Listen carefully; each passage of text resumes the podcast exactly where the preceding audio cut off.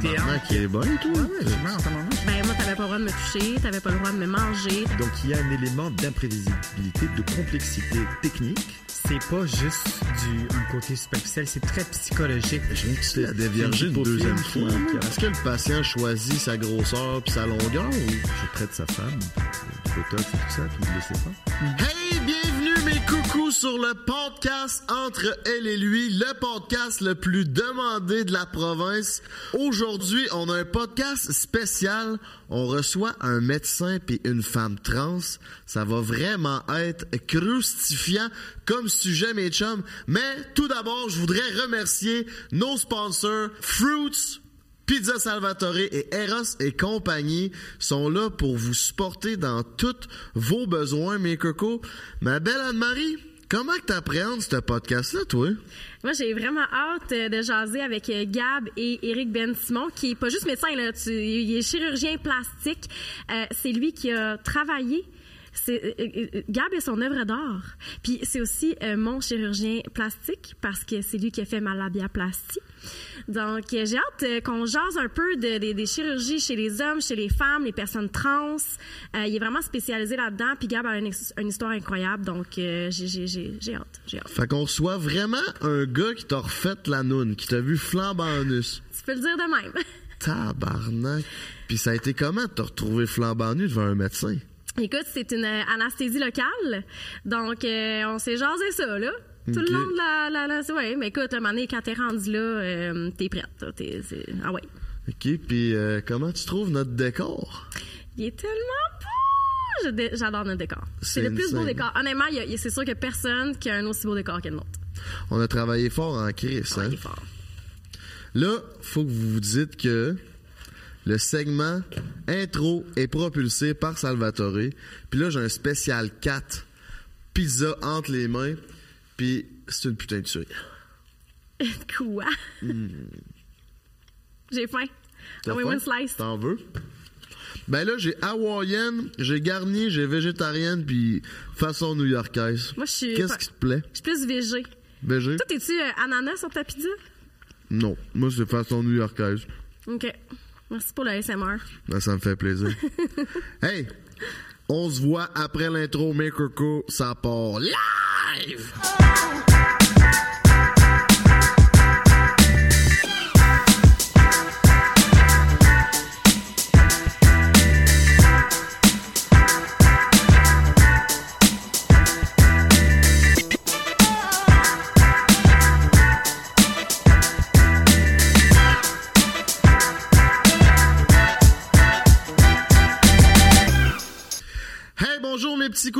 C'est votre animateur Frank the Draper et ma co-animatrice euh, au lit avec Anne-Marie ou Anma pour les intimes.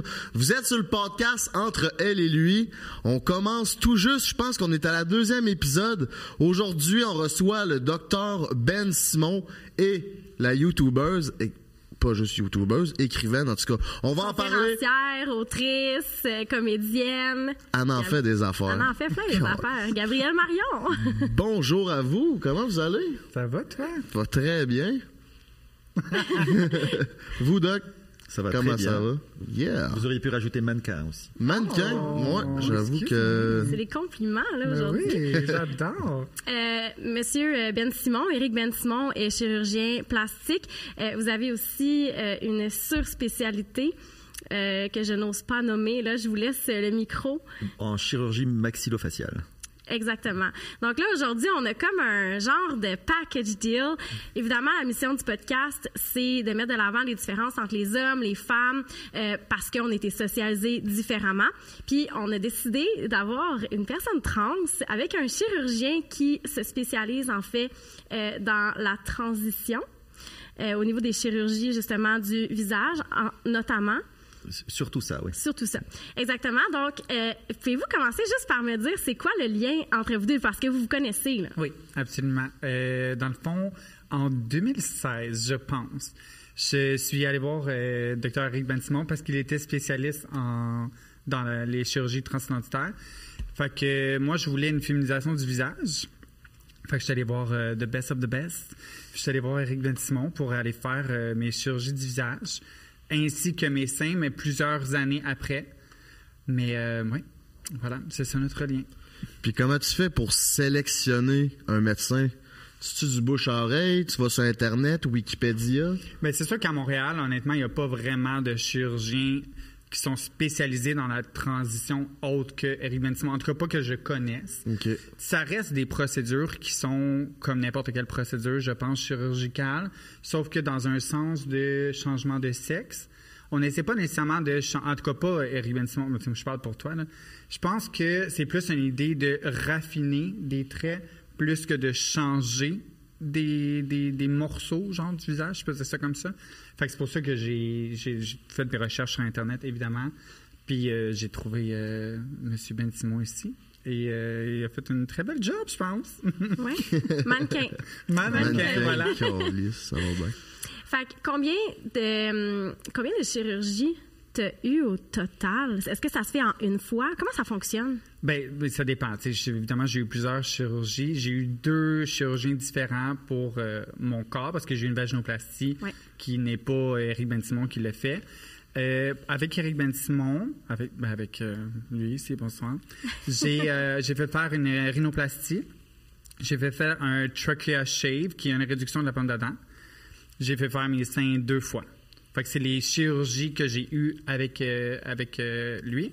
Mais j'ai eu auparavant une maxillofaciale, mais qui n'était pas nécessairement avec ma, par rapport à ma transition. Juste, j'avais un problème dentaire. J'ai fait refaire ma mâchoire, mon menton dans ce temps-là. Fait que c'était genre quand j'avais 18 ans. Puis évidemment, j'ai eu une vaginoplastie, j'ai eu plein de fillers, plein de des révisions, euh, plein d'affaires, mais ouais. Comment que ça t'a coûté tout ça? Genre, C'est c'est difficile ça à un dire. gros total, là. En mettons Sans vouloir faire de jeu de mots, un pénis. Un bras. C'est Ouais, bon. Mettez en pas ça. ça m'a coûté. Oui, oui, on va mettre ça. Ça m'a ça coûté. dans les ça previews, là. Ben des membres. Ben des membres.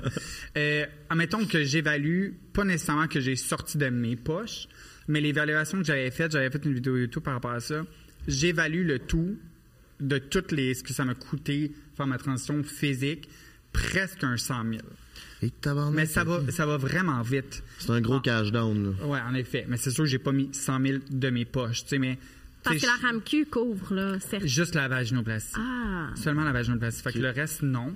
J'ai eu quand Parce que même. le reste, c'est esthétique, c'est ça? hein? Exactement. Sauf que, puis ça, je sais pas si euh, tout le monde le sait, mais euh, j'ai pu quand même mettre, au moment où j'ai fait ma féminisation du visage, j'ai pu mettre certaines procédures sur mes impôts.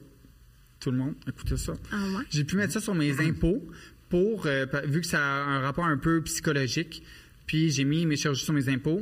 J'ai eu des retours d'impôts. Fait que je veux pas, ça, oui, c'est pas la RAMQ qui paye, mais j'ai quand même eu un certain montant qui m'est revenu là-dessus. Puis les impôts ont quand même vérifié, m'ont demandé d'envoyer mes preuves de papier, blablabla, parce que c'est juste dans la section médicale. C'est quoi, t'envoies des photos, là? Non. Pomme d'attente, Regardez avant, après, parfait, c'est check. est-ce que Non, on j'ai envoyé des lettres de psy, parce que pour pouvoir faire ces procédures-là, de toute façon, oui, un bon médecin va toujours te. Ben, euh, en effet, pour l'hormonothérapie, tu n'as pas le choix d'avoir des lettres de psy. Puis, pour, admettons que tu es un bon médecin, tu veux faire une transition, il te demande souvent des papiers pour dire que oui, c'est vraiment ça que tu veux faire, parce que, évidemment, c'est pas de temps, tu peux pas revenir en arrière. sais. Fait que j'avais envoyé mes lettres de psy, puis ils ont accordé le tout, puis euh, j'ai pu avoir quand même euh, un certain montant de retour. là. Très nice. Puis ça vaut combien, Doc, euh, une vaginoplastie? Ça coûte combien au gouvernement? Bah ça, je sais pas, parce que j'en fais pas. Ouais, c'est pas Oh, vous n'en faits. pas, Mais ok. ça, Je fais pas de vaginoplastie, mais des visages, ça peut effectivement coûter cher. Donc ça dépend combien de zones euh, il y a à faire. Il y a des patientes chez qui on va faire euh, la totale, le front, le nez, la mâchoire, Mhm. la pomme d'Adam, les pommettes. Donc ça, ça peut monter dans les 50 000 euh, assez rapidement. facilement. ouais. C'est une opération que vous faites en même temps ou vous faites plusieurs Alors, opérations? On, on peut faire à peu près jusqu'à 7-8 heures de chirurgie. Donc on peut combiner euh, les chirurgies pour un total de 7-8 heures, ce que je considère être sécuritaire. Après ça, déjà, ça c'est beaucoup. En haut de ça, euh, c'est mieux de séparer les chirurgies. Donc il y a ce premier enjeu. Il y a aussi l'enjeu que des fois les gens n'ont pas besoin de tout faire. Il y a des patientes qui ont besoin juste euh, du front. Il y a des patientes qui ont déjà des, bons, des bons gènes et qui ont déjà une bonne, une bonne apparence au départ, qui n'ont pas besoin d'autant de chirurgie. Donc à ce moment-là, on va y aller euh, selon les besoins, selon ce qu'on recommande. Donc c'est pas tout le monde qui a tout en même temps. OK. OK, c'est Puis, intéressant. au niveau des recommandations, quelqu'un entre dans votre bureau, comment ça se passe? Ils ont des photos? Comment, comment, comment, comment ça s'est passé? Comment? Et ça fait quand même longtemps.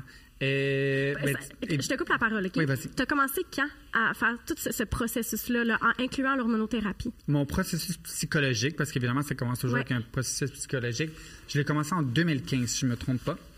Mon hormonothérapie, je l'ai commencé euh, 2000, début 2016, je crois. Ben, c'est environ un an quand à tu près. commences le début, Environ, euh, le à peu processus. près. ouais.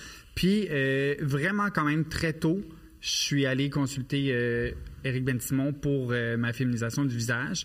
Puis, j'ai eu mes opérations de féminisation à peu près six mois après que j'ai commencé l'hormonothérapie. Fait que je pense que j'avais été le voir presque avant même que je commence l'hormonothérapie parce que je me créais tout le temps un plan. Je me suis comme vraiment créé un genre de plan comment est-ce que je voulais faire les choses étape par étape? Parce qu'il faut faire les choses étape par étape. Puis euh, j'avais, je pense probablement été le voir juste avant l'hormonothérapie à mon début, parce que évidemment on sait tout le temps qu'on prend un rendez-vous de consultation, t'as pas la chirurgie la semaine d'après. Puis ça te laisse aussi du temps pour euh, laisser mijoter les choses, changer les choses, prendre d'autres décisions. Fait que six mois après, j'ai eu mes, mes premières opérations, en fond.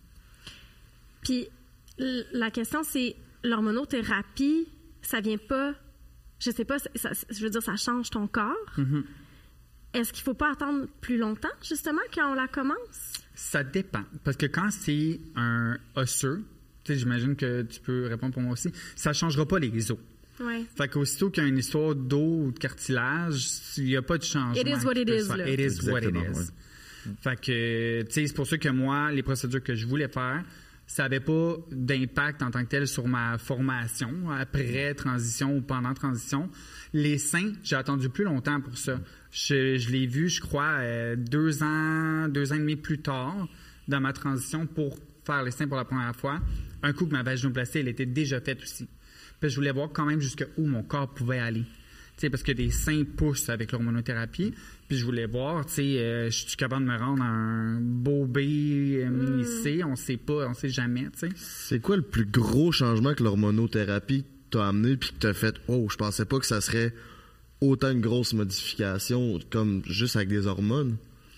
Je te dirais plusieurs choses pour de vrai. OK. Premièrement, la poussée des seins.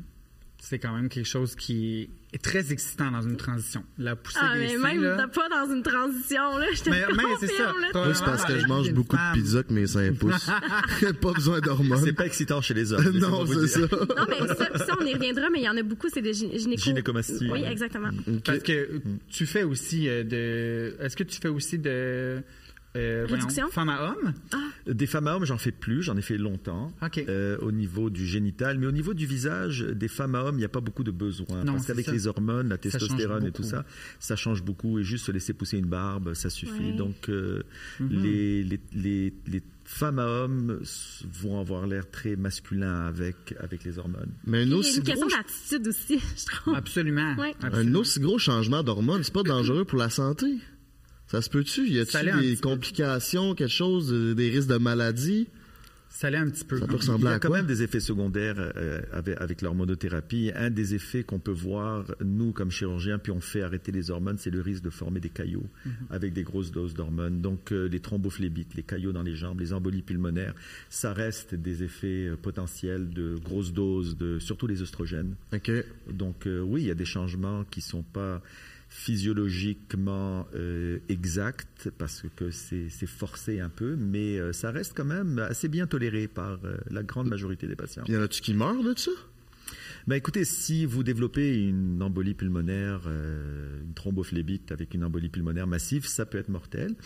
Euh, on sait que par, par- par- par rapport à il y a- plusieurs, il y a très longtemps, les pilules contraceptives contenaient beaucoup d'hormones. Et il y a des patientes qui développaient justement des, des phlébites, des caillots, avant de s'apercevoir que finalement on n'avait pas besoin de mettre autant de dosage d'hormones pour avoir des pilules qui soient efficaces. Alors, on a beaucoup baissé ça, mais avant, c'était un enjeu. Donc, euh, et il y a des patientes qui ont aussi des états, des, des états d'hypercoagulabilité où ils vont développer des caillots très facilement. Donc, en plus, si vous rajoutez des hormones là-dessus, donc là, ça peut créer des problèmes. OK, je comprends. Donc, ça prend quand même, euh, n'est-ce pas, Gabriel, un suivi bon suivi. médical, euh, Psychologique aussi, sûrement. euh, Absolument, mais tu sais, il faut vraiment avoir. euh, C'est bon d'avoir un médecin qui est très spécialisé en hormonothérapie. Fait que un endocrinologue évidemment. Fait que moi j'ai vu un endocrinologue quand même assez rapidement dans mon processus pour vérifier l'état de santé, puis vérifier les taux aussi, parce qu'une personne, moi je peux prendre un certain milligramme qu'une autre personne n'a pas besoin du même ou be- a besoin de plus. Euh, fait que c'est quand même vraiment très important. Il y en a des fois dans la communauté qui prennent des hormones au marché noir un petit peu, qui parce qu'ils veulent pas passer à travers toutes les toutes les procédures à, à faire pour pouvoir se rendre dans un côté plus legit de ça. Puis ça peut être quand même vraiment dangereux, surtout si une personne est en un bon point ou sa santé de base justement a certaines problématiques. Il y a de la comorbidité. puis, Exactement, euh, ça peut être vraiment problématique. Tout ça, c'est intéressant. Ça me mène au segment Fruits. Gabriel, le segment, à quoi que ça consiste, j'aimerais que tu me racontes, euh, ça a été quoi ta première amour? Les feelings que tu as eus, c'était quoi? C'était qui? Tu sais, avec les changements que tu as eus, je sais que je pense que tu étais gay avant. Ouais. Euh, ou en tout cas, là, Ouais, c'est- ouais, ouais, on peut dire ça comme ça, mais je me sais plus considérais trop comme un homme homosexuel avant. C'est Ouais. ça. J'aimerais ça que tu me racontes ça en vite, vite, savoir euh, c'était quoi tes premières expériences au niveau de l'amour? Mais tu veux dire un coup rendu dans, au début de ma transition? Non, ta première amour. Parce qu'attends, c'est bon ça, parce qu'avant le podcast, je t'ai posé une question. Ouais. Je t'ai dit au niveau psychologique, le fait d'avoir euh, justement fait de l'hormonothérapie, ça change ta perception. Il y a des choses qui changent là, au niveau de. Ouais. C'est très chimique, hein, l'hormonothérapie. Fait que je te dirais que dans ma vie d'homme homosexuel, si je peux dire ça comme ça, euh, tout était beaucoup plus euh, animal, un peu plus euh, moins moins sensible, moins profond. Évidemment, c'est sûr que j'ai toujours été une personne sensible, ça, changes, ça change pas, tu sais.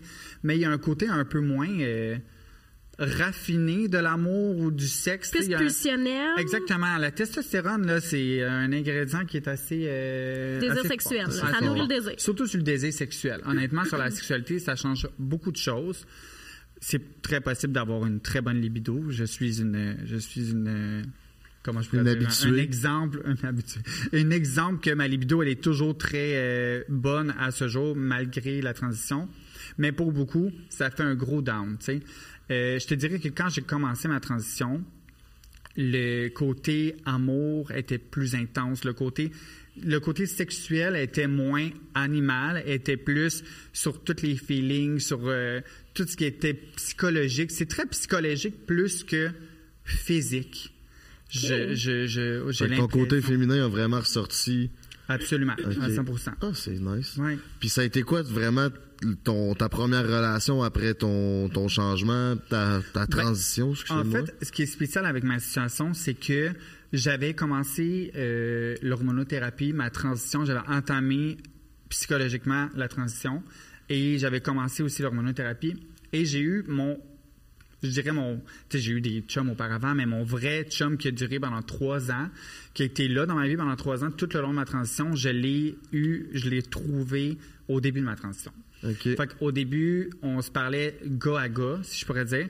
Puis finalement, à un moment donné, j'étais comme, tu sais, faut que je dise, j'ai des petits seins qui ont commencé à pousser, là, genre, tu sais, comme je, je m'en vais vers un autre profil, évidemment.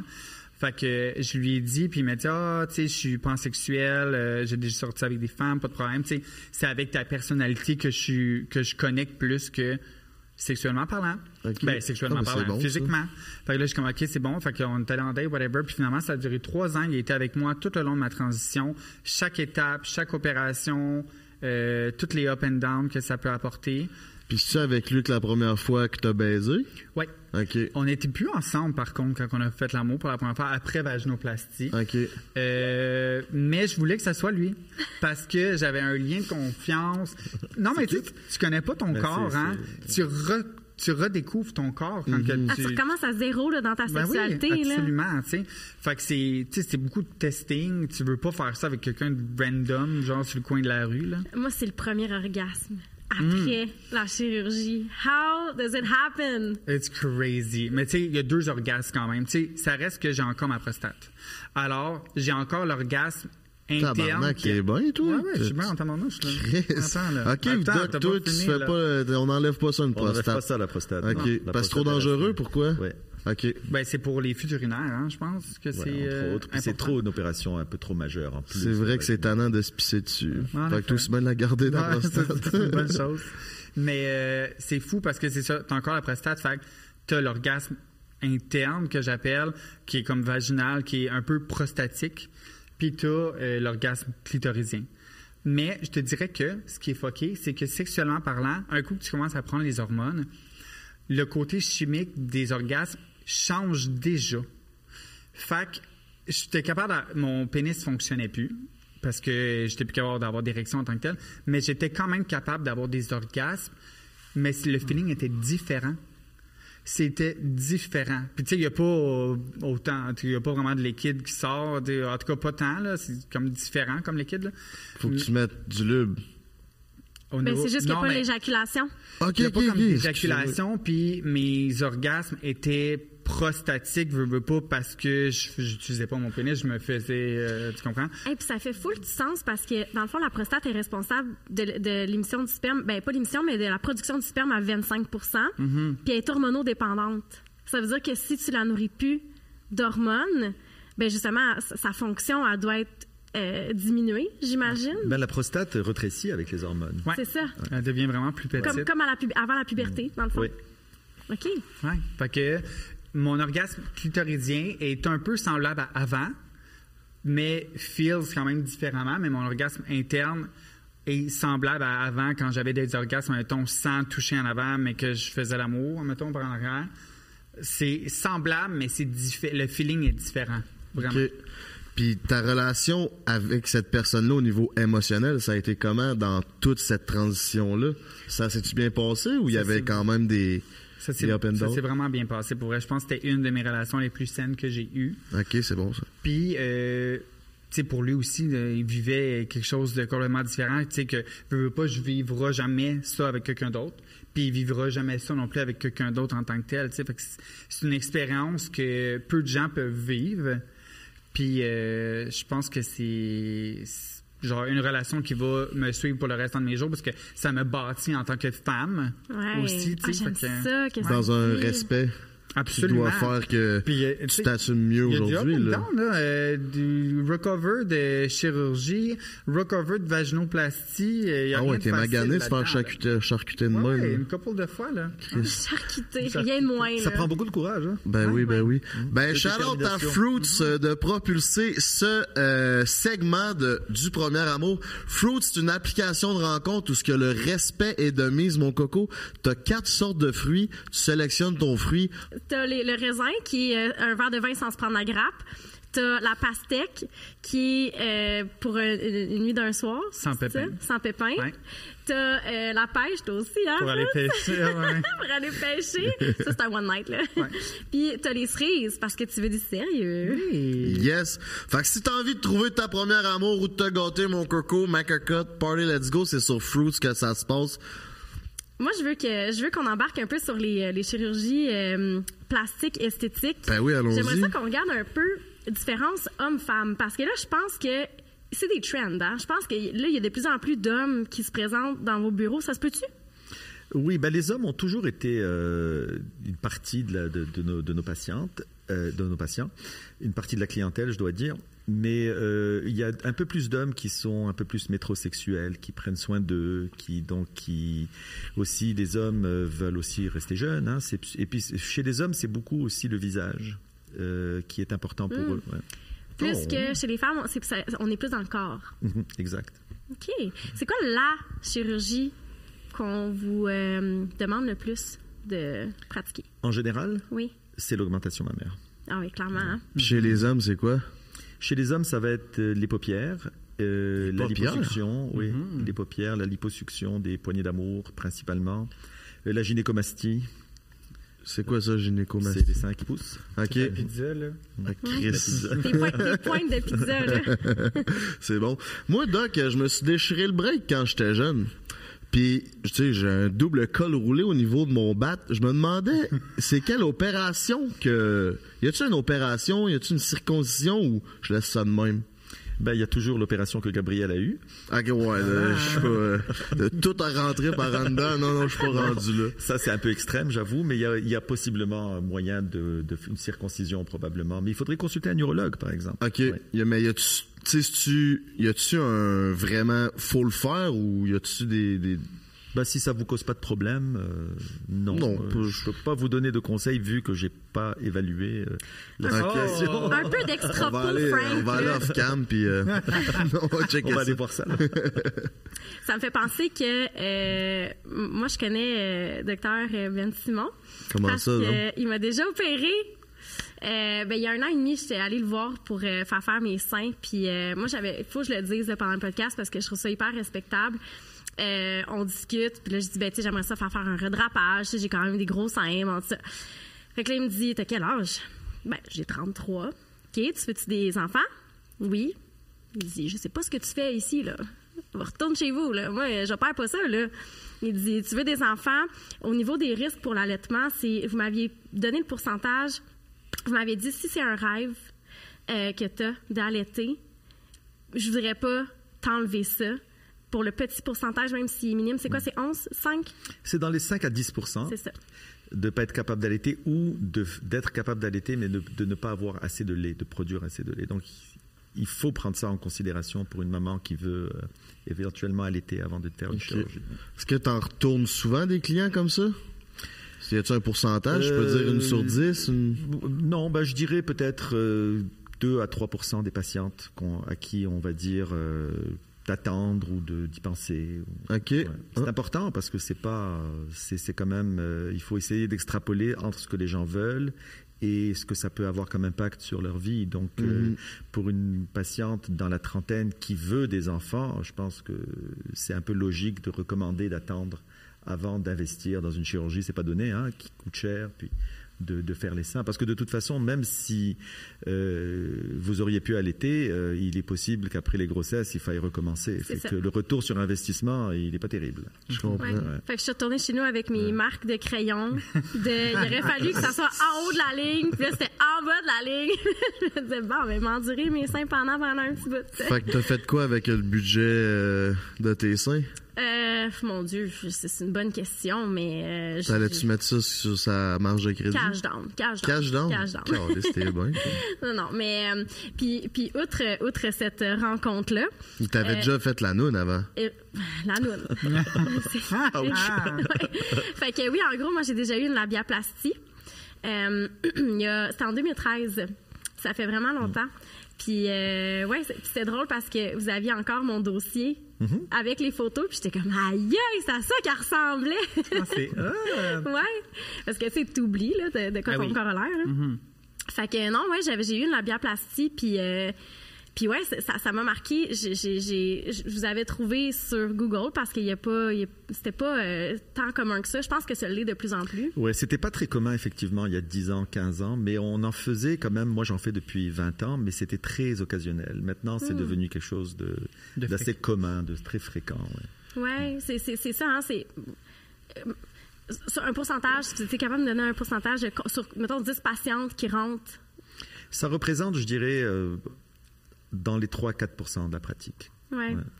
Et ça dépend vraiment du profil de chaque chirurgien. Donc, euh, moi, je fais quand même beaucoup de choses. Je suis assez diversifié dans ce que je fais. Donc, euh, c'est pas. Puis souvent, maintenant, les patientes sont plus à l'aise avec des chirurgiennes. Il y a beaucoup de chirurgiennes, hein, des, Ah ouais? des, femmes chirurgiennes plastiques. Alors, euh, on- c'est un peu normal aussi d'être peut-être un peu plus à l'aise avec, euh, avec une femme. Donc, euh, des- mes collègues chirurgiennes en font beaucoup. Là. Ouais. Ouais. Ah ouais. Moi, je sais pas, j'avais vraiment, euh, ça, ça avait vraiment été comme un, un, un sentiment de confiance là. Euh, ça faisait longtemps que j'y pensais. J'avais été voir des gynécologues qui refusaient catégoriquement parce que je pense que ça peut être couvert par la RAMQ dans Oui. certains cas. Euh, moi, euh, c'était hors de question. Puis je me rappelle, j'étais tellement stressée parce que tu sais, il faut que tu sais, il faut, faut, faut étudier la région. Là. Euh, puis là, quand j'avais baissé mes pantalons, je me rappelle, vous aviez, vous aviez eu une réaction. Vous, a- vous m'aviez dit Ah, mais il n'y a, rien là. Vous aviez vraiment eu cette réaction-là, puis ça m'a, ça m'a tellement rassurée. Mais tu sais, je veux dire, on a quand même réussi à enlever un petit peu, là, mais tu sais, ça m'avait tellement rassurée de faire comme Ah, tu sais, de quelqu'un qui en voit, puis de quelqu'un qui. Parce que mon médecin de famille m'avait déjà dit J'ai jamais vu ça. Ah, Mon médecin de famille. Aïe, que t'étais anormal, genre? Ouais, Mais voyons parce donc. que mes petites lèvres dépassaient. Trop smoke Peux-tu croire? Peux-tu croire? Mais là, il... Mais il faut que je dise quelque chose. C'est pas anormal. Euh, d'avoir euh, les petites lèvres Absolument qui dépassent. pas. Oui, il faut vraiment, c'est important de le dire, c'est normal, c'est une variation de l'anatomie. La question, c'est est-ce que les gens sont à l'aise avec ça ou pas? Donc il y a, il y a aussi euh, le, le confort esthétique. Il y a Ouais. des gens pour qui l'esthétisme de la région est important, mais il y a aussi le confort fonctionnel parce que des grands, des petites lèvres trop longues.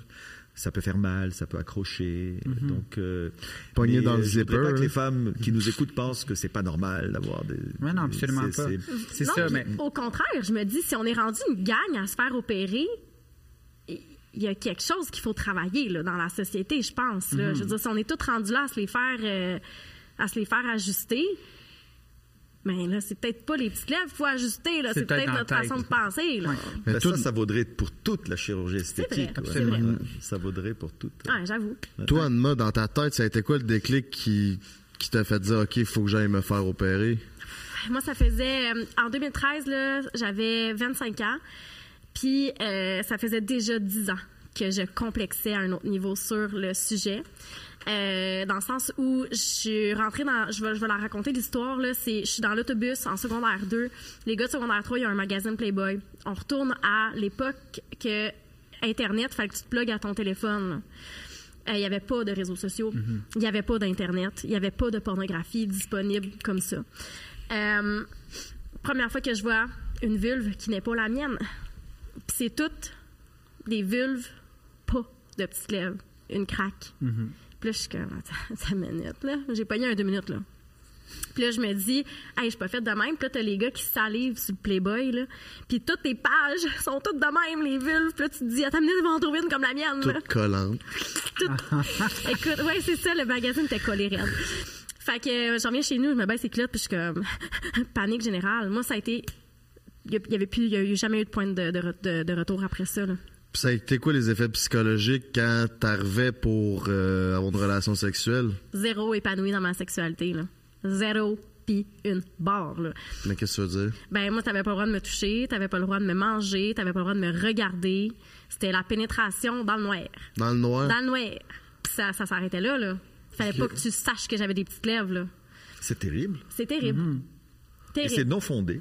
C'est complètement Et non fondé. aujourd'hui, Ouais. à, à en parler, probablement, vous devez vous dire ça. Ça n'a pas bon d'affaire. sens. ouais. Ça n'a pas de bon sens, là.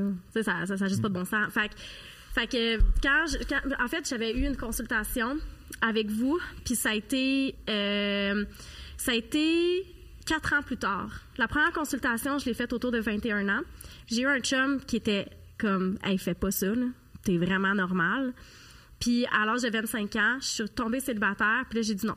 Là, ça suffit. Je suis tannée de pas me sentir épanouie, bien dans mon corps. Fait que je l'ai fait. Puis euh, ça a fait une bonne job parce que, je vais le dire, euh, première fois que j'ai des rapports sexuels euh, post-chirurgie avec quelqu'un, il met sa main, parce que là, c'était la première fois que je me laissais toucher par quelqu'un, il me dit « Wow! T'as vraiment une belle vulve. » J'étais genre « That's it!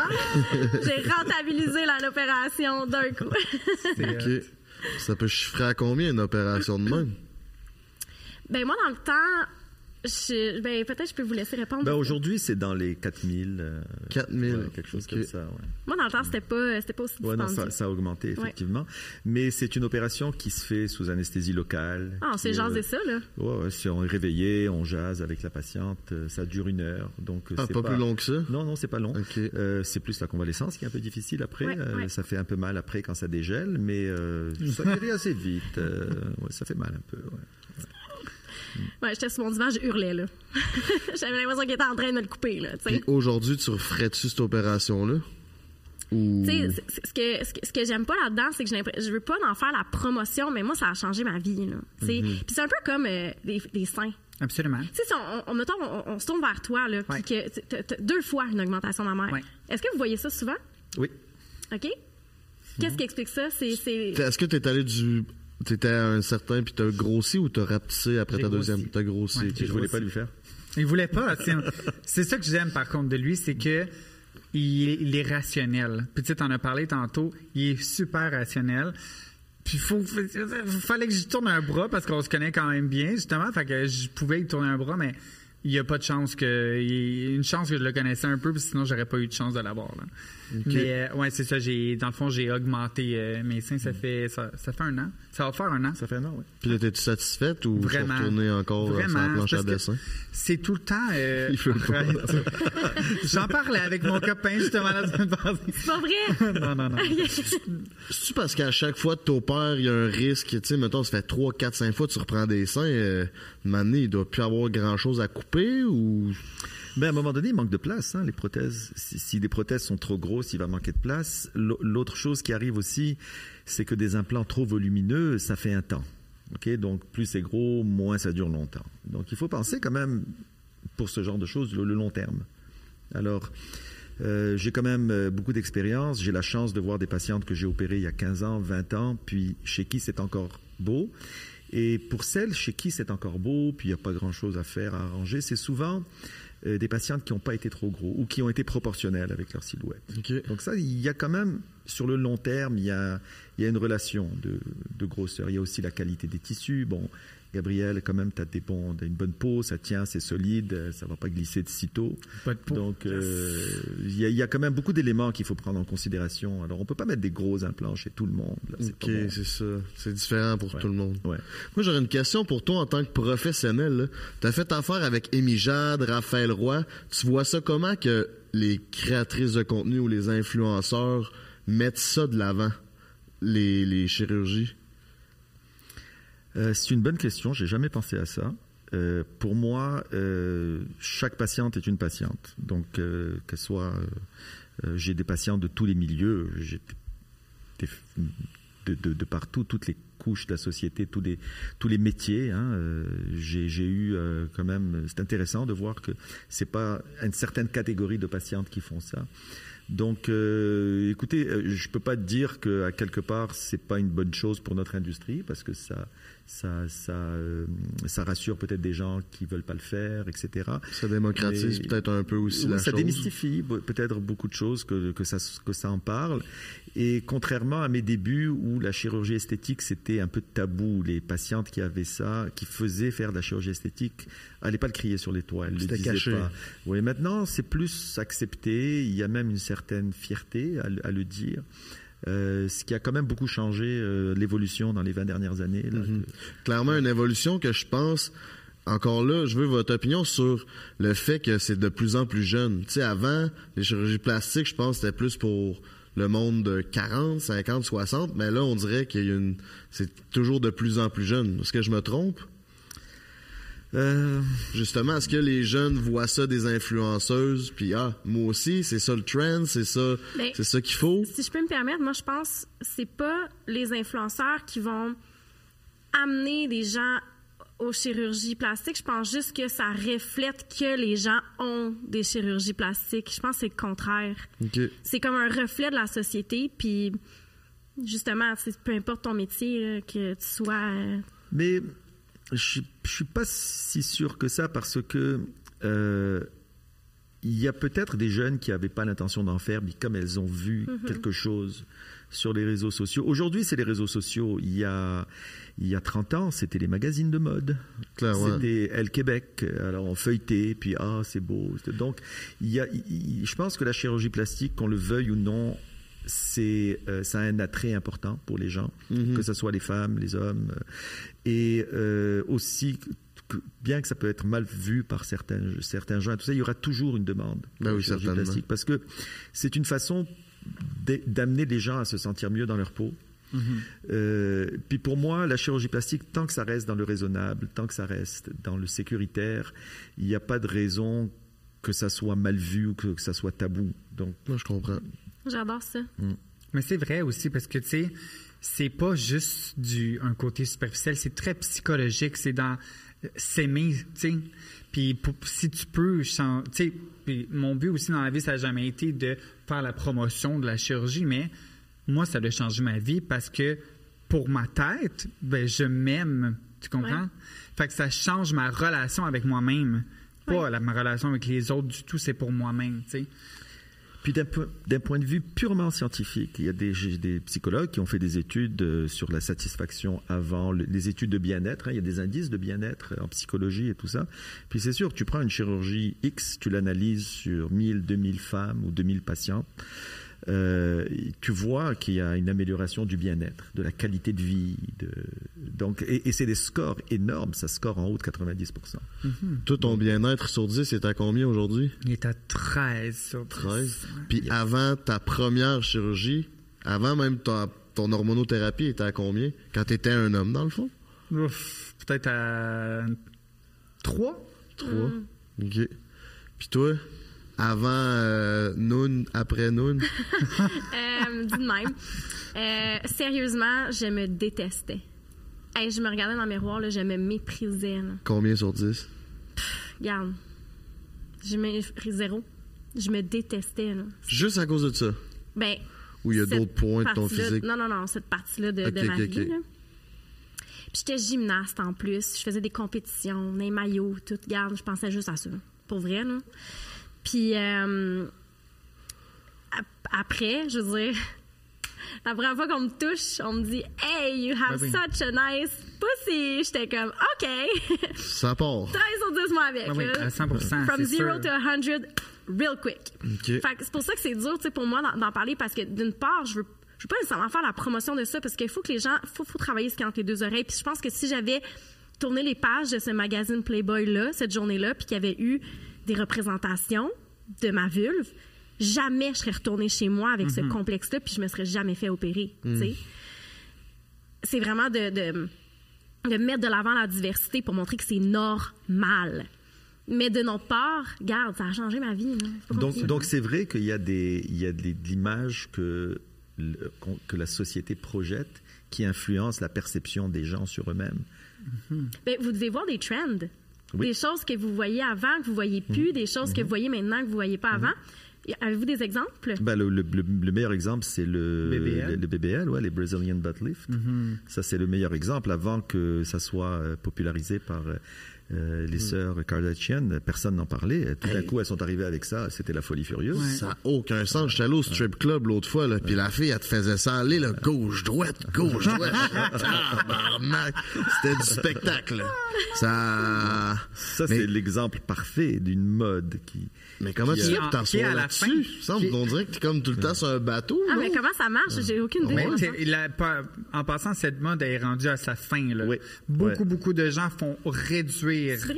Vraiment. Là, là, on est rendu dans un pic où toutes les filles que j'ai sur mon Instagram qui avaient du black market, whatever, silicone, blablabla, C'est quoi du black États-Unis. market? Il y a des techniques euh, aux États-Unis qui sont un petit peu euh, Ouais, ratchet injecter style. de la paraffine, du silicone, Ouais, des affaires injecter du silicone aux États-Unis, Ok, ok, c'est des- très euh, trendy, mais maintenant, Criminel. tout le monde fait une réduction. Même les Kardashian, ils sont rendus sur un petit frame, ils essaient de réduire leurs fesses, ils réduisent tout parce que they got overboard. Mm. Puis là, ben, ils ramènent euh, ça parce que là, c'est rendu. C'est pour ça, Mais comme bonne la chance des- pour réduire ça. Hein? Oui, absolument. Ah c'est pas évident de réduire mais- ça. comment ça marche, le- le- le- la chirurgie? Bon, alors l'augmentation des fesses, ça se faisait avant avec des implants. Et là, comme Des tu disais, implants? oui, alors on, on mettait des implants, euh, chirurgie terrible, euh, très inconfortable. Imaginez vous asseoir là-dessus sur deux implants. à Deux poches de d'eau, journée. ça 50 doit de être chance drôle de, de rejet, je crois. de- de- d'infection, de rejet terrible. Bon, c'était pas une chirurgie qui était très populaire à cause des complications. Même les chirurgiens n'étaient pas très friands de ça.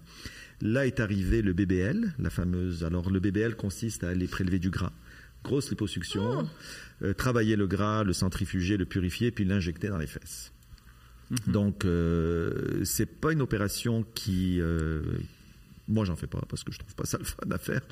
Et, et donc, euh, c'est une opération techniquement assez ennuyante à faire, mais qui donne des bons résultats. Cependant, c'est une opération où il y a eu beaucoup, beaucoup de décès.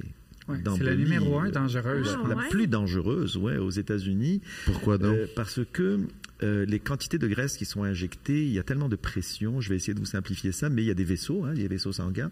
Puis en injectant du gras, s'il y a du gras qui s'en va dans un vaisseau sanguin, mais là ça fait une embolie graisseuse et c'est fatal. C'est mortel. Euh, donc il y a eu, en une année aux États-Unis, il y a eu une dizaine de, de patientes qui sont décédées de, de cette intervention. N'importe qui en faisait.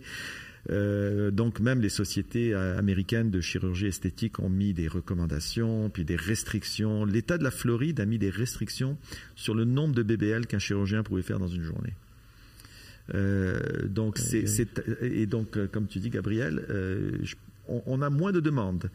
Euh, moi j'en fais pas, mais on a beaucoup de demandes. Les gens demandent est-ce que vous en faites, est-ce que vous en faites? Mais là on en voit, on en voit un peu moins. Fait que si je comprends bien, toutes les chirurgies esthétiques, c'est vraiment un trend. En ce moment, c'est quoi le nouveau trend? Euh, bon, il y en a, c'est des classiques. Hein? Ouais, l'augmentation mammaire. euh, Les- les- la rhinoplastie, l'augmentation c'est mammaire. le- rhinoplastie? C'est le nez. Le nez, ok. Euh, Il y, y a les classiques, hein, l'augmentation mammaire, le lifting des seins, l'abdominoplastie, la rhinoplastie, le facelift, les paupières. Donc il y en a qui sont euh, qui sont euh, des intemporels, mais dans les trends actuellement, il y en a une qui est pas mal, qui s'appelle le lip lift.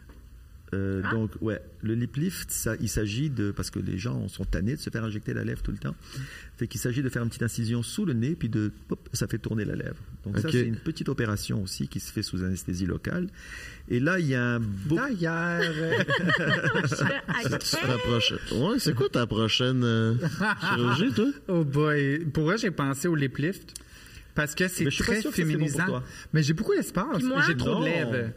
J'ai pas beaucoup d'espace. J'ai pas de lèvres, j'ai un coup de papier. Alors, le, le lip lift, c'est bon euh, pour les gens qui ont la lèvre qui est longue entre la base du nez et le début de la lèvre. Donc, quand c'est plat et c'est long. Moi, OK? Ça? C'est encore bien. j'ai des Une injections. petite affaire. Donc, et, et l'autre chose qu'il faut faire attention, c'est d'évaluer la- les, les- les dents. Parce que si tu lèves ça et que tu as des palettes trop longues, Ouais, ben là, tu as l'air de Bugs Bunny, puis c'est pas réversible. Ouais, c'est pas Alors, mieux. il faut faire attention chez qui tu fais ça. Euh, donc, tu veux surtout pas causer le look Bugs Bunny. Euh, mais c'est une belle petite opération si le- on choisit bien les patientes. Donc ça aussi, des fois, je revire des patientes de bord. Je leur dis non, c'est pas bon pour vous. Puis si je vous le fais puis que vous aimez pas ça, je peux pas le renverser, c'est impossible. Ah, c'est irréversible. oui, c'est irréversible. Parce que t'enlèves un chunk de peau en dessous du nez, entre la lèvre puis le nez. Tu peux pas le remettre, là. Oh Elle connaît tout, c'est incroyable. Fait que ça, ça, en ce moment, c'est fort. Ben, il y, a, il y a- il y a une mode, il y a une demande pour ça, oui. Mais c'est, c'est un peu euh, épeurant parce que là, tu fais faire quelque chose, puis là, dans 5, 10 ans, combien de temps ça dure des modes? C'est quoi? C'est 10 ans, une dizaine d'années peut-être? Ben, le BBL, ça fait une dizaine d'années hein, Ouais, que c'est qu'on en parle, oui. Mais ça Ah, dépend de chaque, de, de, de, de chaque euh, opération. Tu sais, il y en a des fois qui sont subtiles, tu sais, comme un lip lift.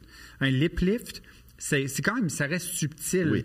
Fait que tu peux pas voir, admettons, on pourrait peut-être pas nécessairement remarquer que tu le fais, mais toi, tu vas le voir sur toi. Ouais. Mm. Alors qu'un BBL, euh, c'est sûr que tu passes de rien à des fesses énormes, des hanches énormes. C'est c'est assez clair, là, tu sais. Oui. Ça t'arrive-tu souvent qu'il y a des patientes qui t'arrivent avec, tu sais, ont eu des chirurgies, mettons, en Turquie ou aux États-Unis avec euh, des chirurgies ratées puis qui sont là, ben, reprends-moi? Ou c'est pas si fréquent? Ouais, ça arrive. euh, c'est pas, c'est pas un gros problème, mais ça arrive euh, relativement régulièrement, mais pas. Je peux pas dire qu'à toutes les semaines on en voit. C'est sûr que les patientes, euh, bon, si vous voulez parler du tourisme médical, j'imagine, Ouais, exactement. euh, il y a quand même beaucoup de problèmes avec, euh, mais euh, ça se dilue quand même entre tout- toutes les médecins. C'est quoi les problèmes les plus fréquents que vous rencontrez là-dedans, Ben, c'est une mauvaise job, des mauvaises cicatrices, ce travail pas bien fait. Euh, C'est fait dans des chaînes de production, fait que ils font venir des gens, puis c'est un chirurgien dont on ne connaît pas nécessairement les compétences qui opèrent. Donc euh, souvent c'est des cliniques qui engagent des gens qui savent faire ça à peu près pour faire du volume. hein. Donc euh, le travail n'est pas personnalisé, le travail n'est pas toujours bien fait. Euh, on a eu aussi des cas où les gens sont revenus avec des infections sérieuses, qui ont passé beaucoup de temps à l'hôpital. On a eu beaucoup de ça dans les hôpitaux. Euh, il y a eu des décès aussi. Il y a, je pense qu'il y a une patiente qui est décédée en, en Tunisie ou au Maroc, je ne sais pas, un, un pays, un pays no- nord-africain.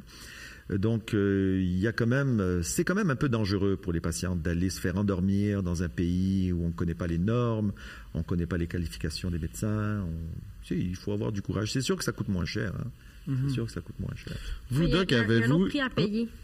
Il y a un bon prix à payer. C'est la un sécurité. C'est Ouais, ça. ça. Ouais.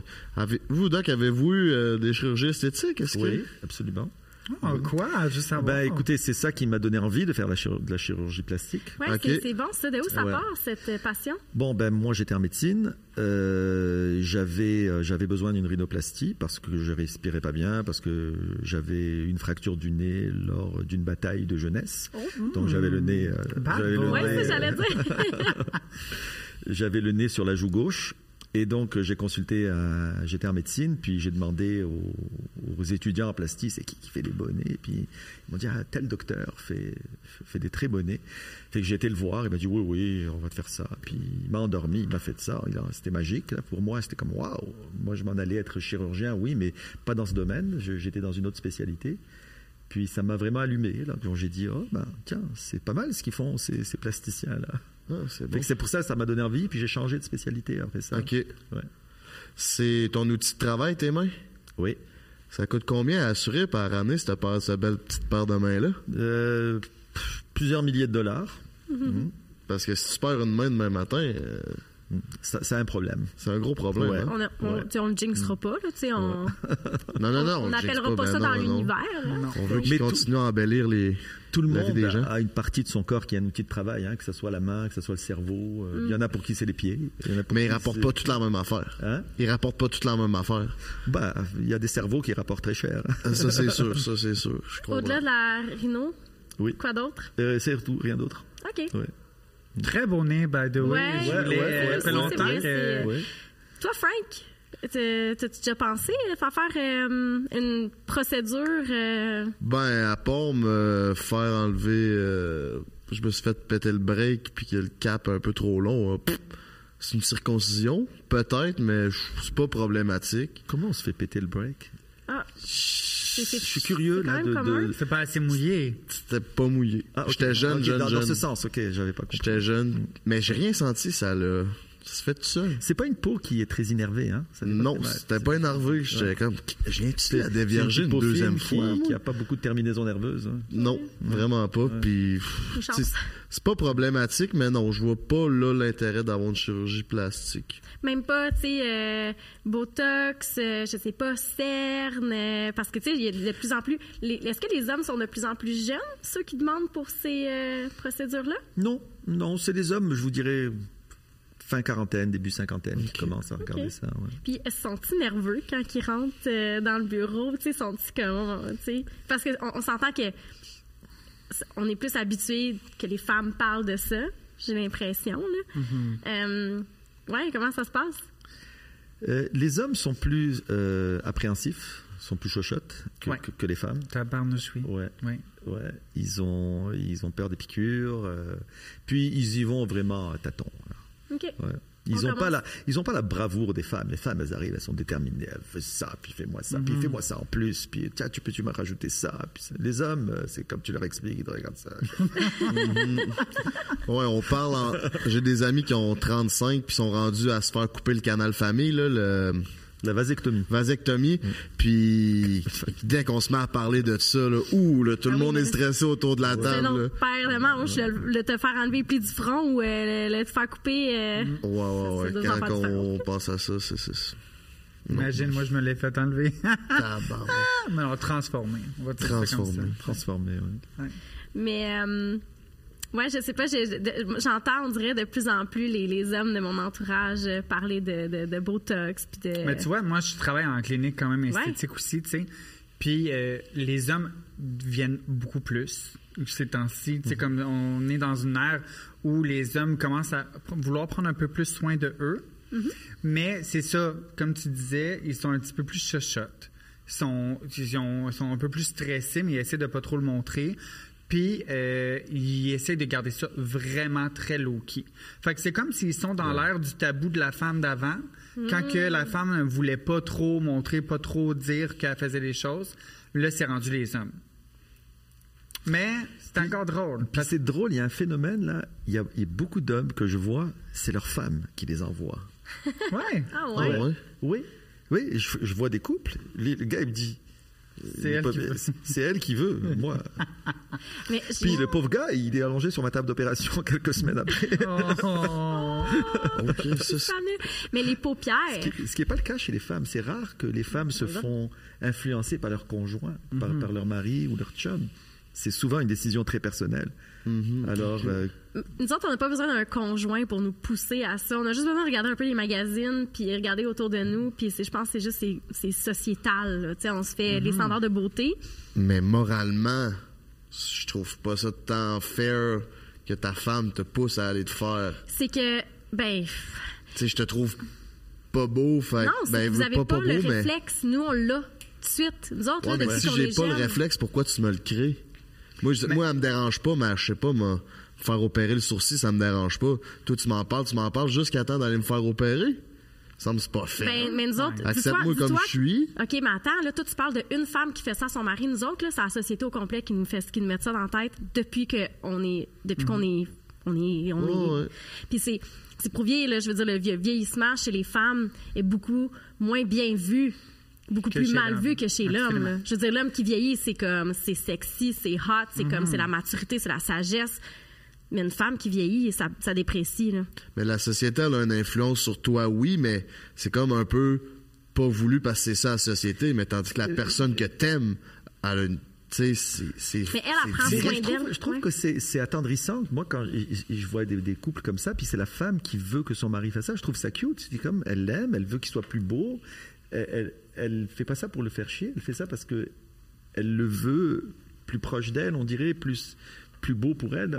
C'est Ouais, ce fait d'une façon très euh, euh, euh, Bienveillante. Oui, oui, euh, avec avec complicité. C'est la, la femme, elle. Alors, euh, moi, je trouve ça mignon, des couples comme ça qui viennent, puis c'est, c'est la femme qui dit Ouais, regarde, tu peux pas lui. Puis c'est elle qui me dit Regarde ses poches ici, puis ça. Puis regarde, j'aime pas le type, puis elle me montre comme ça. Le gars est comme. Mais souvent, c'est quelque chose qui va déranger quand même à l'homme, tu comprends? Souvent, il va y en avoir parlé, ils vont s'en avoir parlé, elle va pas sortir ça out of nowhere, tu sais. Souvent, ils vont en avoir discuté, mais le gars est moins willing de le se rendre là. Mais des fois, la femme va pousser son, son côté willing de le faire.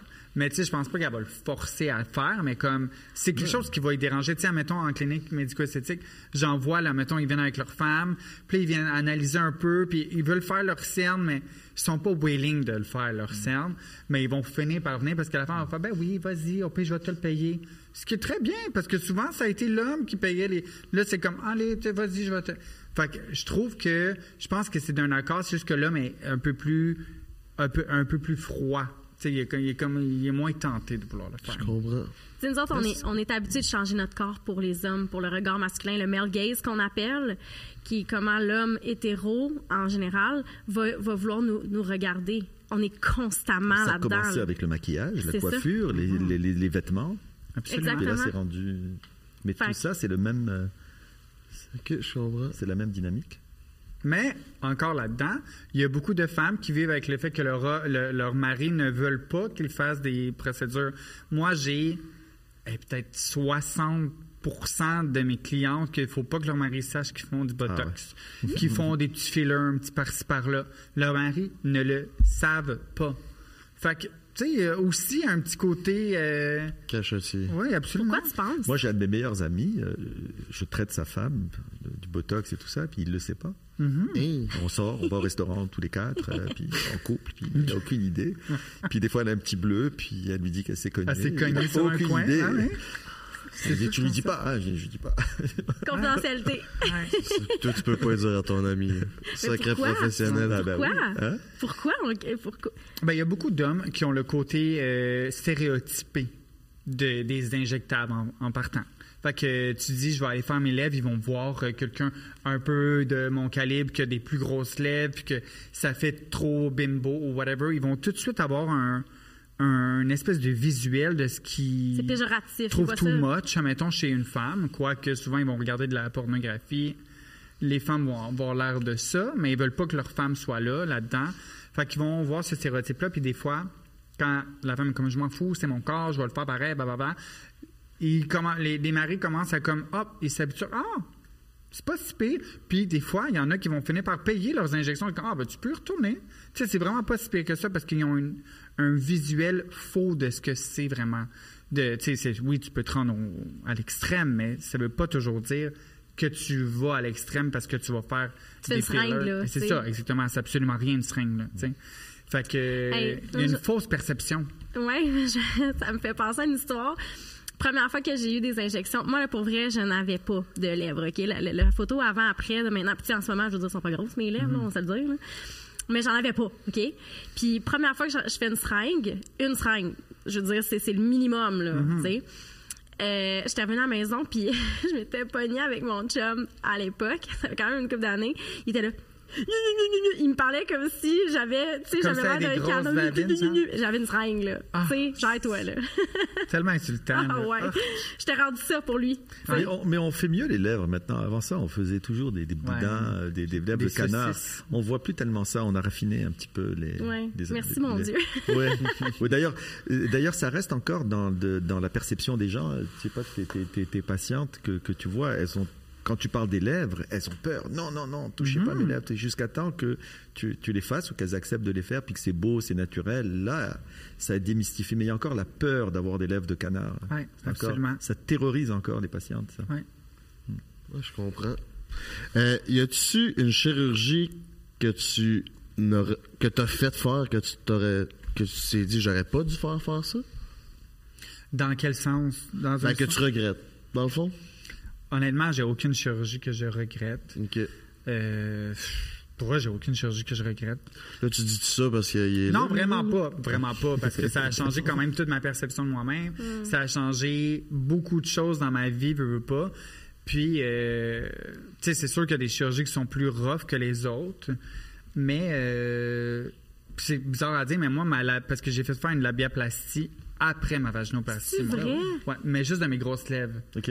Euh, Maude Bélanger avait Oui. fait, dans le fond, je trouvais que mes grosses lèvres étaient trop grosses, puis mes cicatrices avaient, tu sais, comme c'était pas les plus belles. Fait qu'elle m'avait dit, on peut, tu sais, je peux refaire tes cicatrices puis réduire tes grosses lèvres. Attends, je t'arrête, là. On peut faire une labiaplastie des grandes, des, Des des grandes lèvres lèvres. externes. Des grandes lèvres aussi, oui. Ouais. Une réduction des grandes lèvres. Hey, on m'apprend quelque chose, là.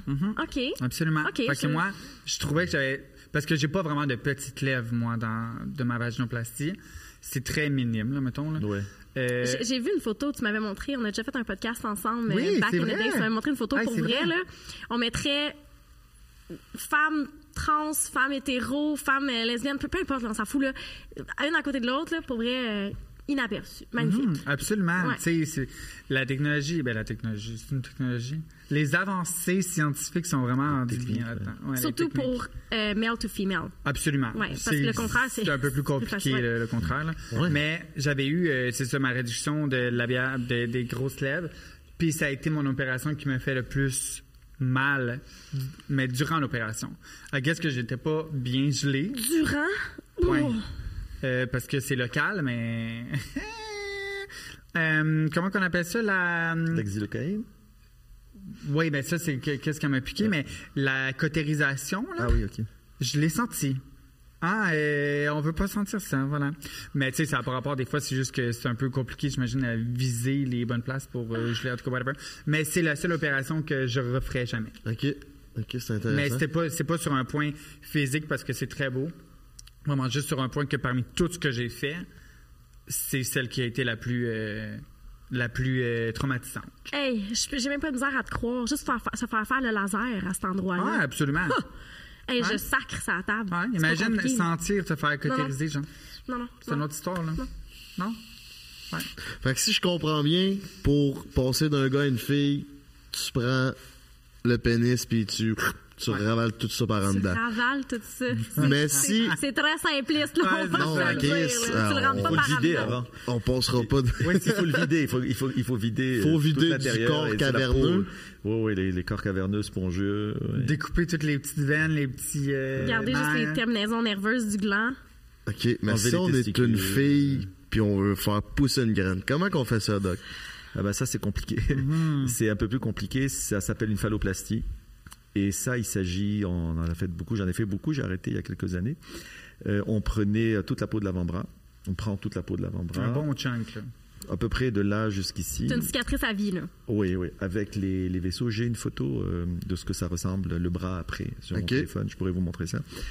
Euh, on prend les vaisseaux aussi, les nerfs, pendant qu'un autre chirurgien euh, vide le vagin, enlève toute la muqueuse du vagin, toute la peau interne du vagin, la ferme, fabrique euh, ce qui est le- la poche, le scrotum, avec les grandes lèvres de la patiente, fabrique euh, le tuyau pour l'urine, ce qu'on appelle l'urètre, euh, prend les nerfs du clitoris, puis on s'en vient avec le, le pénis qu'on a fait un tube avec, puis on le branche sur des vaisseaux dans l'aine avec un microscope.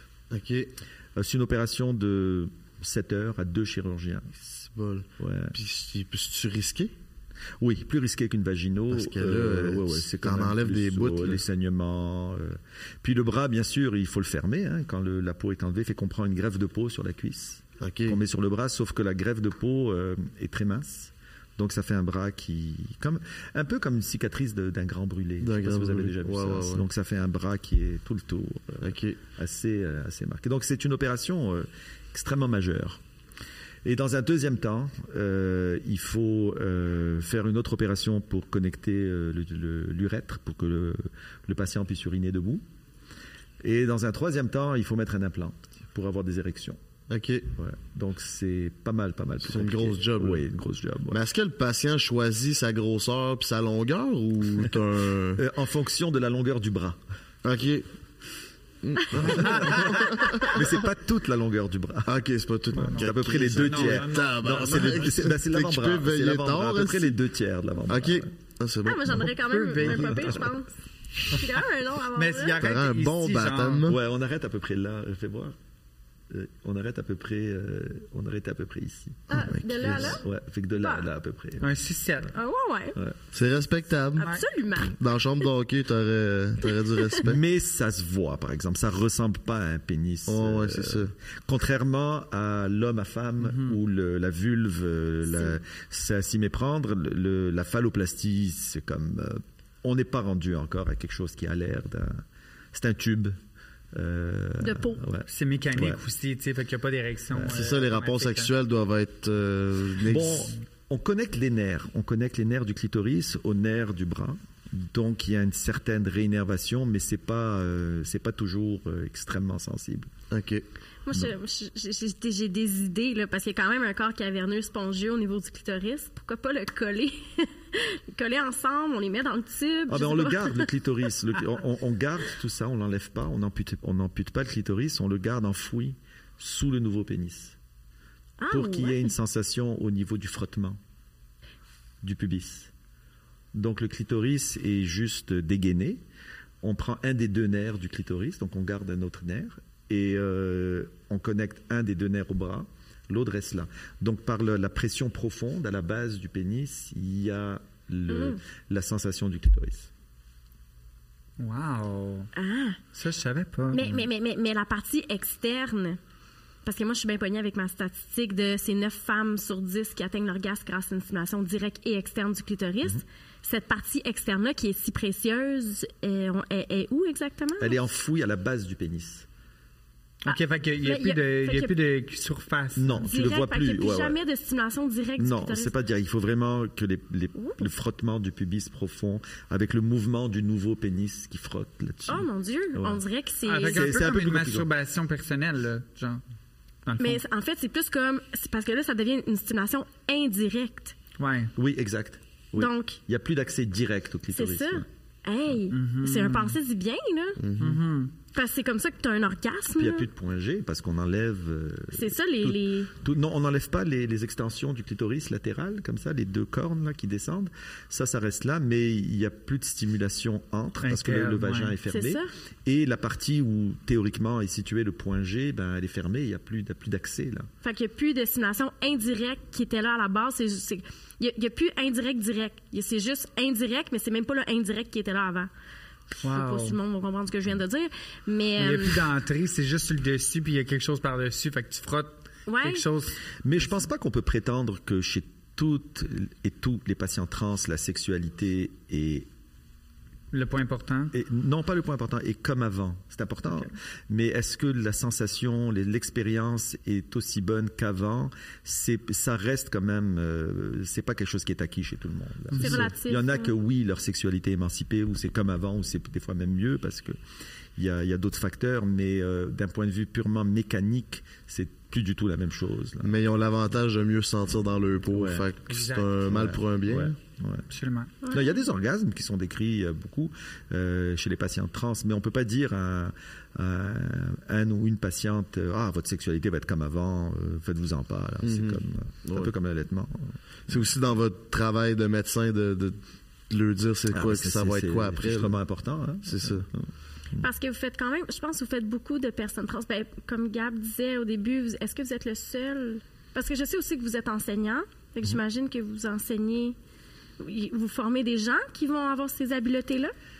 Ben, les résidents, oui, je forme des résidents. Ils viennent, euh, ils viennent euh, nous voir pour euh, leur entraînement de chirurgie plastique générale. Mais pour faire ce genre d'intervention, ça prend quand même un- une, une petite surspécialité au moins en maxillofacial pour pouvoir faire des féminisations du visage. Donc c'est pas, ça fait pas partie de la formation de base d'un plasticien euh, d'aller aussi loin parce qu'on fait des choses quand même assez euh, complexe. abs- Tu sais, comme complexes. briser les os des sinus pour, euh, tu sais, bring it back. Parce que souvent, un homme va avoir un, un os ici beaucoup plus proéminent que la, chez la femme. Oui. Fait que, tu sais, il faut quand même qu'il joue beaucoup avec le crâne, briser tout ça, Fait replacer tu t'es tout fait ça. péter la face Pas- quand. moi, j'ai pas eu besoin Non, elle de a pas eu besoin. Ok. J'ai pas eu besoin, regarde. Un beau front. Un beau front, merci. Ok, c'est- Mais typiquement, les, les hommes ont des fois une grosse Une bosse grosse ici, bosse le sinus. milieu. Ouais, ouais, ouais. Alors il faut, ben, il faut couper d'une oreille à l'autre, décoller la peau. Et ensuite, on enlève une partie de l'os ici, une partie du sinus. On le refaçonne, puis là, je le remets en arrière avec des vis. C'est quand même assez, euh, assez. euh, donc c'est, ouais, c'est quand même assez gros. Puis là, on a le, le, le- Grosse la face, job, là. le- Ouais. le- le- Un décalotement total. Ouais, ouais, le, le- le scalp. euh, ouais. Moi, en plus, hein. j'ai entendu dire que le sang, c'était pas euh, votre tasse de thé, que vous aviez. euh, j'ai des informations privilégiées, hein? Ben oui. Euh, ouais, le sang, c'est pas. euh, comment vous, vous faites là pour. Ah, euh, bon, bah, je dis toujours à la blague que les chirurgiens, on n'aime pas le sang parce qu'on n'aime pas opérer pendant que ça saigne. Donc, euh, c'est dans ce sens. Mais, euh, ben, donc, on fait attention, on coagule, on fait en sorte que ça saigne le moins, sou- le, le moins, parce que moins ça saigne, plus c'est le fun d'opérer. Ouais, je comprends. Quand ça saigne beaucoup, tu vois pas bien, puis tu sais. Donc, euh, on, on s'arrange pour que les patients ne saignent pas trop quand on les opère. C'est comme quand un plombier euh, plug une fuite, euh, c'est mieux que l'eau soit fermée. mieux que- c'est ça. Ouais, exactement. C'est quoi votre, euh, votre intervention préférée? Est-ce que vous avez le droit de le dire? Euh, J'en ai pas de préféré. Il y a des interventions que je n'aime pas faire, puis je les fais pas. Mais euh, tout ce que je décide de faire, c'est parce que j'aime j'aime le faire. Donc euh, je fais je fais tout ce que j'aime. Avoir de la variété, ça c'est important. J'aime pas faire tout le temps la même chose. Donc j'aime dans une journée avoir un petit peu de tout. Euh, mais j'aime beaucoup faire des rhinoplasties. Euh, Ça, c'est l'opération probablement la plus compliquée de ce qu'on fait. Euh, la rhinoplastie reste la- l'intervention la, plus délicate en chirurgie esthétique. Pourquoi? Parce qu'on a vraiment besoin de conserver le. Un, parce que la technique de rhinoplastie en elle-même, c'est compliqué. Donc, opérer un nez, c'est compliqué d'abord. D'abord, c'est très minutieux. C'est ce qu'il y a probablement de plus minutieux dans le visage. Euh, la rhinoplastie, les structures sont, sont petites et il y a énormément de techniques. Il y a des livres entiers qui sont écrits juste sur la pointe du nez. Alors, c'est très, très compliqué. Il y a plein de petites techniques. Il ne faut pas croire que la rhinoplastie, c'est une technique. C'est des dizaines, des vingtaines, des centaines de petits éléments. Un point ici, une petite greffe là. Donc, il y a énormément de raffinement. Et les- donc, techniquement, c'est difficile. Euh, intellectuellement, c'est difficile parce qu'il faut avoir énormément de connaissances sur toutes les techniques qu'on peut faire. Puis, un nez, tu le fais à mesure que, que tu opères. Tu fais quelque chose, ça tombe bien, non, c'est pas bien, ça me plaît pas, tu refais. Donc, c'est- contrairement à d'autres opérations où tu vas, ton plan est fait, tu vas du début à la fin. Il y a énormément de le côté plutôt euh, D'embûches. euh, imp- improvisation artistique. Donc, euh, pour un nez. On peut pas se fier au plan. Il y a un plan général, mais il faut toujours avoir des plans B, C, D, E. J'aime ça, une, improvisation artistique. C'est vrai, c'est de l'art. Ben oui, Absolument. clairement. Ouais, et donc le, le, nez, ça reste l'opération la plus euh, la plus délicate, la plus compliquée et la plus imprévisible parce que tu fais un nez, il est, tu sais, quand, quand tu finis un nez, il est parfait. Mais dans la guérison, il te joue des tours. Cicatrisation interne, ça tire, un petit peu d'os qui se reforme. Donc il y a un élément d'imprévisibilité, de complexité technique, c'est compliqué techniquement à faire, et de complexité intellectuelle parce qu'il faut en avoir, euh, il faut avoir des connaissances sur tout ce que tu pourrais éventuellement faire dans un. Donc ça, ça c'est l'intervention dans laquelle, dans les formations que je fais, c'est ce qui revient le plus souvent. C'est intéressant. Moi, j'ai une question pour toi, Gab. Hmm. Ça se passe comment le dating life quand on est une femme trans, tu vas-tu sur Fruits ou tu vas-tu sur les applications de rencontres? J'ai été chum, sur Fruits, mais là, j'ai un chum. OK, là, t'as un chum. J'ai un chum, ça va faire presque un an. Euh, c'est sûr que j'ai souvent été en couple. Fait que j'ai pas beaucoup vécu le dating life. Euh, tu sais, pendant longtemps, j'ai pas vécu le dating life. Euh, mais pendant mon année, année et demie où j'ai été célibataire, j'ai vécu mon dating life. Et oui, j'étais sur une application comme Fruits. Puis, euh, pour moi, ça s'est full bien passé. OK. Genre vraiment bien, mais aussi, je suis très upfront. Euh, j'ai toujours écrit dans mes bios, admettons, que je suis une personne trans, que j'ai pas de pénis si jamais les gens cherchaient ça, parce qu'il y a des gens qui cherchent des personnes trans qui sont encore pré-up.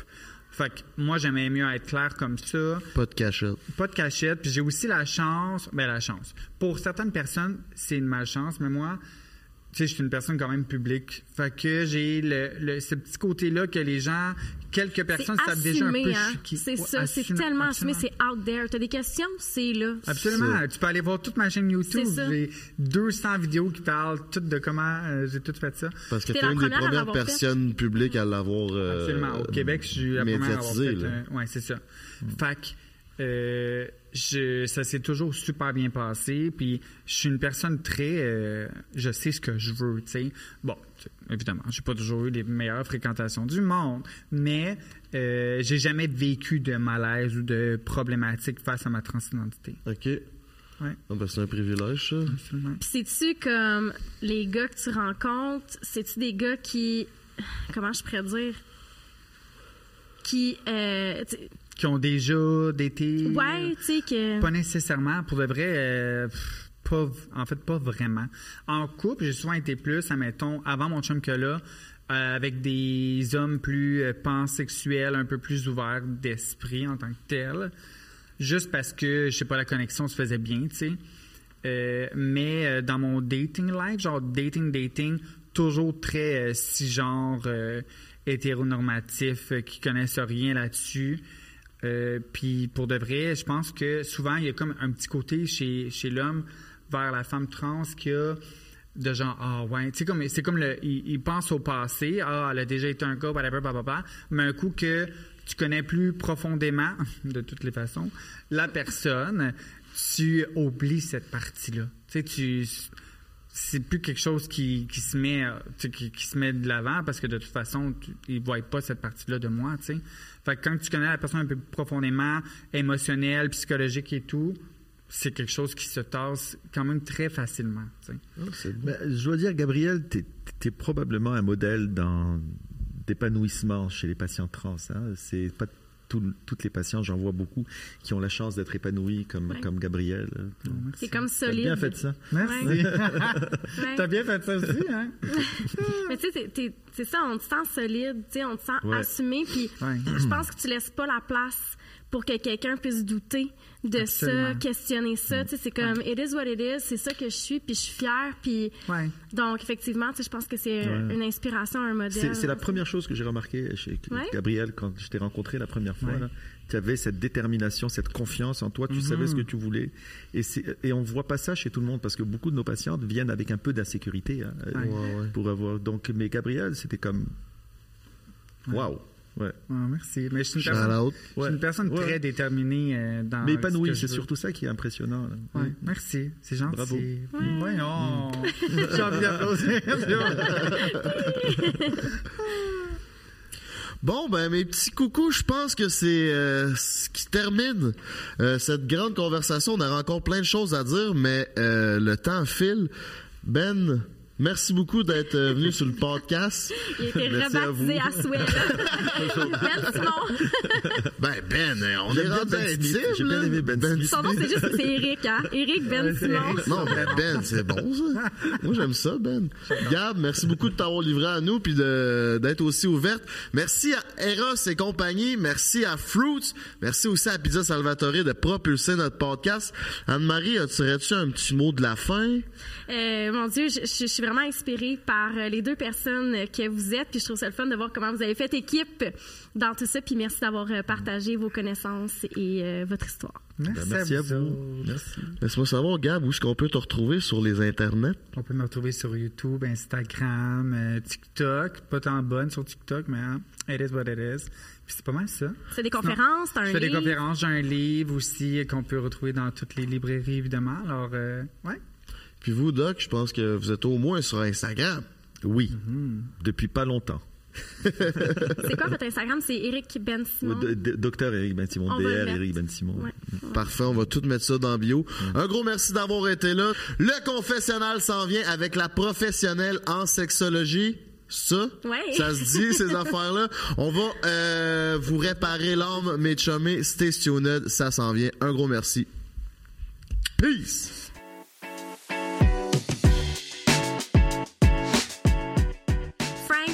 On est rendu au segment à cœur ouvert. mon segment préféré parce que c'est en toute intimité entre nous deux puis nos 150 000 auditeurs. Absolument. Et c'est présenté par Eros et compagnie. Oh, yeah! Mon petit bébé. Fait que si t'as envie de te varloper le poireau dans une snatch, mon coco, c'est sur Eros et compagnie que ça se passe. Va te gâter. J'aime ça parce qu'on a vraiment une façon différente de présenter les choses. Ben oui, moi j'ai le droit de dire des mots un peu plus vulgaires. D'accord. Euh, donc, on a un témoignage. D'ailleurs, euh, n'hésitez pas à nous envoyer des témoignages euh, sur lesquels on peut rebondir, des questionnements. Ça va nous faire plaisir d'y répondre. Comme vous savez, à chaque podcast, ça va être un segment qu'on va faire ensemble. Exactement. Le segment, ça consiste à euh, lire un témoignage de un de nos auditeurs. Puis euh, la professionnelle en sexologie, Anne-Marie, va euh, élaborer sur le sujet, donner ses conseils, donner ses opinions, parce que c'est la seule personne qui a fait un bac en sexologie qui peut donner son opinion. Puis sur ce- c'est sur puis c'est sur ce podcast entre elle et lui que ça se passe, mon coco. Ça part drette là. J'ai ça ici. On a Monsieur X nous dit et nous confie euh, à cœur ouvert. Ma blonde m'a parlé qu'elle voulait une réduction mammaire. De mon côté, ça me challenge beaucoup de savoir qu'elle va avoir des plus petits seins et des cicatrices. C'est une grosse source de conflit dans notre couple. Anne-Marie, tu dirais quoi à Monsieur X? Ben, il y a plusieurs raisons pour lesquelles quelqu'un pourrait vouloir avoir une réduction mammaire. Est-ce que c'est une question au niveau de la santé? Est-ce que c'est une question au niveau esthétique? Euh, il y a plusieurs personnes qui vont avoir des réductions parce qu'ils ont des problèmes dans le dos. Ça peut être parce qu'il y a eu un cancer. Il y, a- il y a plein de raisons pour lesquelles quelqu'un pourrait vouloir ça.